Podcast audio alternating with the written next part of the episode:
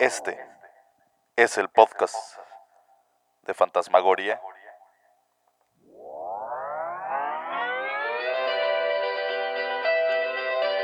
Psicológica.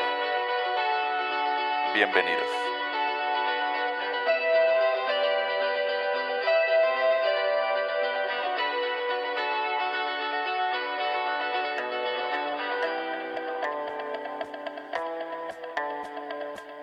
Muy buenos días, tardes, noches o cualquiera que sea el momento en que nos estás escuchando. Este es el podcast de Fantasmagoría Psicológica. El día de hoy te invitamos a quedarte a escuchar este tema muy interesante del que hablaremos hoy, el aprender a decir que no. Yo soy el psicólogo Luis Gerardo Tafoya y comenzamos. Y yo empiezo con una pregunta. ¿En cuántos fastidios o en cuántos líos te has metido en tu vida por no haber sabido decir que no? ¿Fue una timidez tonta que después te ha hecho enfurecer, sobre todo contigo mismo, y apretar el puño arrepentidísimo? Decídete, no digas sí cuando por dentro estás diciendo no, no y no. Empieza desde hoy a ser valiente. Ojo, valiente, aunque cortés. Y te evitarás muchos sinsabores en la vida. No aceptes sino aquello en lo que estás de acuerdo. Muchas veces te has hallado en un embrollo porque te sentiste comprometido o comprometida y no te atreviste a negarte. Quizá disculpándote ante ti mismo. Después le echaste la culpa a la persona imprudente que te impuso su voluntad. O bien, te dijiste que lo habías hecho porque eres muy bueno o complaciente. No te engañes. Eso fue cobardía y nada más. Escuchen, realmente solo hay dos clases de complacencia. La complacencia libre y la espontánea. La que hacemos por afecto y la otra, la forzada, la que realizamos por mero compromiso. Vamos a decir algo sobre la primera. Es muy bello dar gusto a los demás, el ser jalador con los otros. Es un signo que pues realmente muestra la grandeza de nuestra alma. Y sobre todo cómo gozamos accediendo a lo que desean los amigos, mostrándole así nuestro afecto. Los cariñosos por naturaleza no solo complacemos en aquello que se nos pide expresamente, sino aún tratamos de adivinar los deseos de las personas, para adelantarnos a cumplírselos, aunque implique nuestro sacrificio. Y más, no solamente para aquellos que amamos especialmente hemos de derramar nuestras finezas, sino prácticamente a todo el que se cruza en nuestro camino. Apenas en este momento de nuestra vida, quizás les pongo un ejemplo. ¿Por qué no cerrar la ventanilla del camión cuando notamos que el aire molesta al que se sentó junto? A pesar de que nosotros quisiéramos respirar mejor. Quizás les ha sucedido. Hay un amor difuso para cada ser humano concreto, pese a que no lo hayamos tratado y sea un desconocido, inclusive aunque apenas lo hayamos entrevisto. Con el corazón albergamos el sincero amor por el hombre en general no es por tanto debilidad o pusilanimidad, sino generoso amor. Y si todos hiciéramos esto, a riesgo de parecer idealista o hippie, quizás iríamos sembrando rosales en torno nuestro, donde los demás hallarán alegría y gozo. Imagínense en qué mundo tan bello viviríamos. Insisto, en que este noble condescender con otros surge de dentro de un sentimiento afectuoso. Porque el otro tipo de complacencia, la innoble, es la del compromiso, la que efectuamos por presiones externas. Porque alguien insistió tanto, tanto, tanto, que en contra de nuestra voluntad acabamos accediendo. Este segundo condescender nada tiene de bueno y muchísimo de malo. Vamos a verlo un poquito más de cerca. Cuando contentamos a los demás por pura timidez, No vale nada nuestra externa benevolencia, pues por dentro realmente es mera cobardía. Nuestro castigo por cobardes será meternos en molestias y aún en enredos graves. A los imprudentes que nos piden con terquedad algo que nosotros no queremos, debe decírseles no, con un buen modo, pero con absoluta firmeza. Yo no aceptaré la invitación a una fiesta que termina a las 4 de la mañana, la verdad, si sé que a las 8 voy a dar eh, terapia o que voy a dar alguna clase, o porque tengo un compromiso para entregar algún trabajo, algún informe, y que aún no he terminado de corregir. Con la desvelada, la verdad, ¿en qué cabeza cabe? ¿Y cómo voy a hacer para cumplir brillantemente esos deberes? Así que me armaré de valor y diré que no amablemente. De allí no me sacarán, por más que insistan y por más mal que quede con los anfitriones. Ya se contentarán conmigo después. Tal vez hasta me estimarán un poquito más por mi firmeza. Este tipo de complacencia, de imposición de la voluntad ajena es realmente nefasto.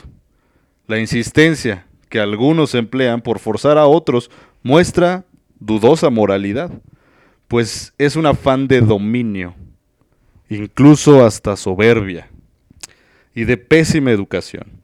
Jamás debemos insistir, pero esta táctica solo da resultado con las personas débiles o vanidosas. Los débiles o tímidos andan siempre buscando quien los mande y experimentan un morboso placer agachando la cabeza como esclavos. Los vanidosos, atentos solo al que dirán, deseosos de no desmerecer, aceptan siempre las invitaciones, los trabajos que los recargan o cualquier cosa molesta que les impongan. Todo lo hacen por quedar bien. Digo, escuchen, Quizás conozcan a alguien así, ¿verdad? Aunque por dentro estén renegando y lanzando rayos y centellas contra quien los comprometió. Oigan, esto es contra la claridad al prójimo y a la caridad de uno mismo. Esta vil complacencia nos conduce al aborrecimiento de las personas, al revés de la primera que surgía del amor hacia los demás. Bueno, ya dejemos de echarle la culpa al otro, que con eso nada ganaremos. En cambio, gran provecho se saca al reconocer la parte de culpa propia, pues entonces podremos evitar otra recaída en el futuro. Para aprender a decir sí y aprender a decir no, se requieren ciertas virtudes, ciertas fuerzas morales que no se improvisan, sino que ya se han formado como un hábito. Tales virtudes son el amor, la prudencia, la valentía y la humildad. Primero, quien no sabe amar a todos, quien es un egoísta, siempre dice no y de mal modo. A ese habría que enseñarle a decir sí, haciéndole cambiar su actitud agresiva ante el género humano. Pero no es nuestro caso. Las personas más o menos normales nos sentimos dispuestas a obsequiar y complacer a los nuestros. Aún con los extraños tenemos finezas y cortesía. Nuestro problema es cuando tenemos que negarnos a lo que nos piden o nos exigen. Muchas veces tenemos que decir no, pero el afecto, el cariño, hace que lo digamos de la manera más cordial y amable. Oh, perdóname, pero no me va a ser posible. Lo siento de veras, me encantaría poder complacerte. ¿Por qué no ensaya usted otras formas semejantes para que tenga de dónde echar mano cuando se presente la ocasión? De un modo más firme, de un modo más concreto, de un modo más gentil, pero firme al final. La prudencia, que es la segunda virtud, es lo esencial en este aprendizaje del no. Porque solo hemos de negarnos cuando la prudencia aconseja que lo hagamos no cuando lo susurre el egoísmo. Se debe ser imparcialmente y verificar lo que más conviene en el momento. No se trata de lo que me conviene a mí o lo que le conviene al otro, sino lo que conviene en sí. La conveniencia mía y la del otro deben ser tratadas objetivamente sin que prevalezca ninguno de los dos. O en un último caso, que prevalezca el otro y no yo. Si la cosa es buena, conveniente en sí, hay que aceptarla. Pero si es inconveniente, de suyo o daña demasiado a mí o al otro, solo queda decir que no. Después de tal reflexión lo diremos con fuerza, con la fuerza que da el convencimiento. Habrá que ser valiente para negarse. Fuera el miedo. El miedo jamás debe tener cabida en nuestra existencia. Y repito, el miedo jamás debe tener cabida en nuestra existencia. Si la razón ha aconsejado decir no, nuestro no desde el primer no será tan seguro que ha de dar la impresión de que y que nada Nada absolutamente nos hará cambiar de parecer. Generalmente, cuando alguien escucha una negativa cortés pero rotunda, ya ni insiste, ya ni le sigue. Es aquello de más vale una colorada que ciento descoloridas. No nos pongamos a cavilar sobre qué pensará de mi fulano o fulana si digo que no, porque a lo mejor en el fondo hasta le gusta nuestra valentía y aumentará su respeto por nosotros. Y sobre todo, la parte más importante, hay que quitarse la vanidad. La vanidad estorba para todo y por tanto también para el decir no amable y eficaz que nos hemos propuesto. Los vanidosos dicen imprudentemente que sí, sobre todo cuando les dan comisiones o cargos honoríficos, aunque tales actividades les vayan a hacer sudar, los vayan a afectar, y también cuando se les pide una cuota excesiva para fiestas o beneficencias, aún en el caso de que esta contribución les desequilibre el presupuesto. Pero francamente se lo merecen. Con su pan se lo coman. Si alguien se quita la vanidad y con cortés valentía protesta por lo alto de la cuota, o confiesa simplemente que no le será posible darla sin menoscabar otros renglones más apremiantes de su presupuesto, les aseguro a ustedes que toda la asamblea cobarde que le escucha se alegrará íntimamente y le envidiará su franqueza, sin ser tan cabal y tan seguro de sí mismo. Síganse, pues, practicando diariamente estas cuatro virtudes, por favor, juntas o separadas. Amor, prudencia, valentía y humildad. Para estar bien equipados cuando se tenga que decir no. Y empecemos ya a decir que no en lo pequeño cotidiano, sin esquivarlo ni una sola vez.